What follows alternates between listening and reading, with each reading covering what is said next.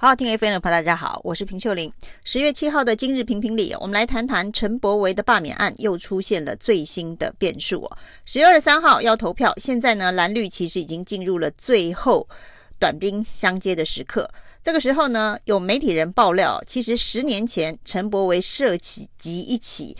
肇事逃逸，车祸肇事逃逸的事件，而这个事件呢有完整的判决书详述了。整个过程哦，也就是十年前呢，陈柏维在清晨的时候呢，经过一个路口撞到了一名机车骑士哦，那机车骑士受了蛮严重的伤哦，这个颅内出血等等。那当场呢，陈柏维开着自小客车，不过他却没有停下来哦，直接把车开走，也没有看这名机车骑士的伤势，甚至打电话。要求救护车送医哦。那整起事件呢，是在警方事后调了路口的监视器，找到了陈柏维的肇事车辆，巡线找上陈柏维，陈柏维呢才坦诚是他撞了这名机车骑士啊。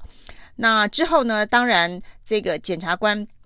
针对陈柏维的相关的这个事件呢，因为最后也跟这个被害人和解，那以四十万和解之后呢，以让陈柏惟可以缓刑，但是呢，法官特别提到陈柏惟肇事逃逸的事实非常的明显哦。原本其实有机会更早一点点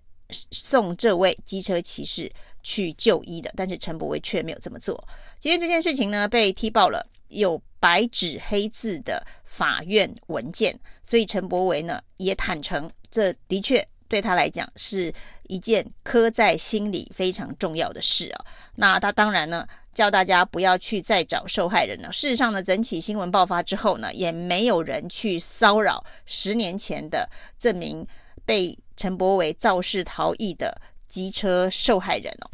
那想到这件事情哦，在这个选举期间，不管是罢免或是一般的选举哦，那过去所发生的种种事情哦，大家都说呢，政治人物要选举哦，祖宗十八代都会被挖出来哦，那更何况是发生在自己身上的事情哦。大家也想起呢，当年呢，韩国瑜在选高雄市市长的时候，选前之夜曾经传出哦，有人要用韩国瑜在这一个两千零四年。在云林的时候呢，曾经发生的一起车祸事件，最后呢，造成机车车骑士后座的乘客车祸死亡的这个事件来攻击韩国瑜。当然，后来这个没有成为这个选举当中的主要诉求。不过呢，这件事情在网络上面，在这一个网军的圈子里头哦，加油添醋了很多年。从他选高雄市市长，一直到后来的这一个总统大选，都不断的有人加油添醋，甚至说他酒驾。那事实上，这个也是有白纸黑字的判决书，判决书上面写的是，这一个韩国瑜在整个车祸事件当中的角色是他没有酒驾，他也没有超速，而这名机车骑士呢，他这个超速，而且他无照，无照。驾驶无照，这个而且超速，那发生这起意外哦，那为什么这个韩国瑜的车祸肇事责任比较重哦？因为是这个所谓的干道车跟这一个支线车之间哦，谁的路权优先的相关议题哦。不过这件事情当然最后也是以和解缓刑来收场，那跟陈柏惟的车祸事件最后的结局和解。缓刑是一致的。那整起事件当中哦，陈柏威有没有酒驾这件事情，因为他当场逃逸了，所以没有办法确认他在撞上机车骑士的时候是否有酒驾的状况。因为他是在事后查找监视器才找到他的车辆，才找到他的人哦。这时间的差异过得应该是蛮久的。大家都知道，发生在车祸鉴定的时候，警方到现场的第一时间呢。绝对不是去调监视器哦，绝对是先救人。因为呢，这件事情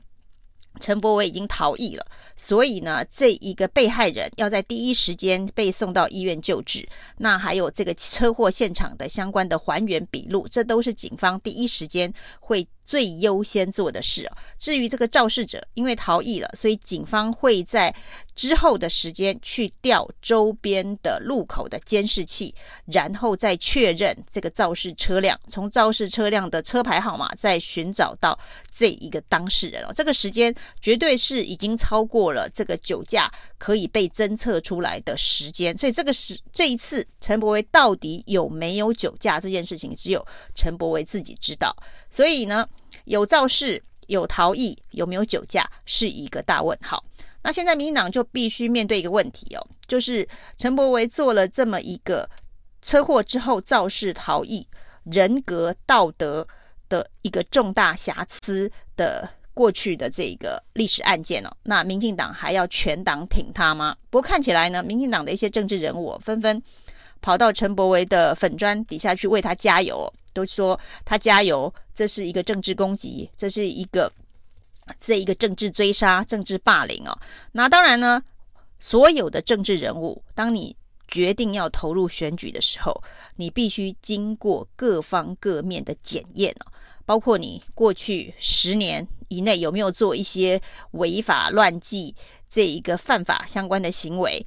那等等，这绝对都是在选民可以检验的标准尺上啊。即便事情发生在十年前，但这十年来，甚至是陈柏惟在之前二零二零选立委的时候，并没有人知道这件事情。这件事情是最近有民众爆料的。那他的。这一个来源是法院的公报，法院的公报是公文书，是白纸黑字，而且陈柏惟也承认了。所以呢，当这个消息揭露之后，陈柏惟当然是以道歉的方式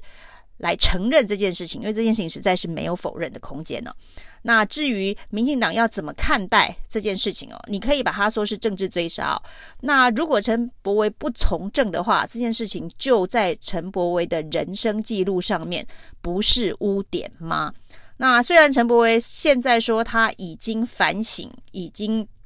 改过，那他未来对于交通安全的法案，他也会专注的提案了。这其实是在他当选的时候告诉大家，他会未来针对交通安全来进行相关的提案。当时没有人知道他为什么要特别锁定交通安全哦，因为没有人知道他肇事逃逸的这件事情。但是去检视呢，他在立法院。的这段期间以来，到底有没有特别关心所谓的道路交通安全的法案了？其实是一个提案都没有。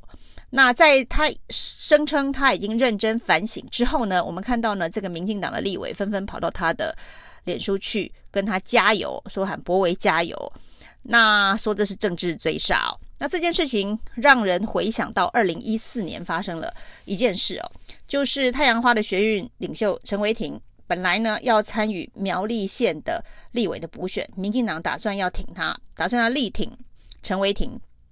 参加苗栗县立委的选举啊。那结果呢，居然发生了陈伟霆自爆他的袭胸事件哦。他从这个大学以来呢，发生好几起袭胸的事件了。那这些被袭胸的女子也纷纷跳出来控诉陈柏伟。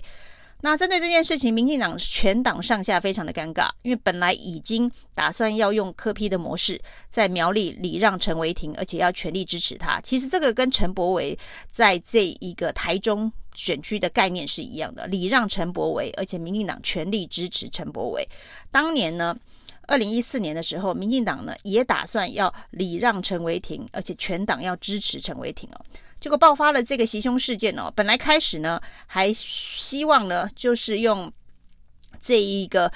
道歉，以后不会再犯相关的态度，要试图呢把这件事情混过去哦。那包括了当时的民进党的党主席蔡英文哦，有一句名言呐、就叫做“年轻人嘛，这个人生总是起起伏伏哦，不要让他伤痕太深了、”所以他关心的是陈柏惟的心理状态会不会被伤害得太深呢、那感觉那个时候民进党本来还是要继续力挺陈伟霆的，就后来呢，这个上上下下这个有政治敏感度的民进党政治人物期期以为不可，所以最后还好没有挺陈伟霆继续在苗栗参选立委，否否否则呢，陈为廷的污点恐怕就要变成民进党的污点了。那这一次陈柏维的事件呢、民进党现在呢第一时间很多的政治人物跑去帮陈柏维加油，帮陈柏维加油这件事情，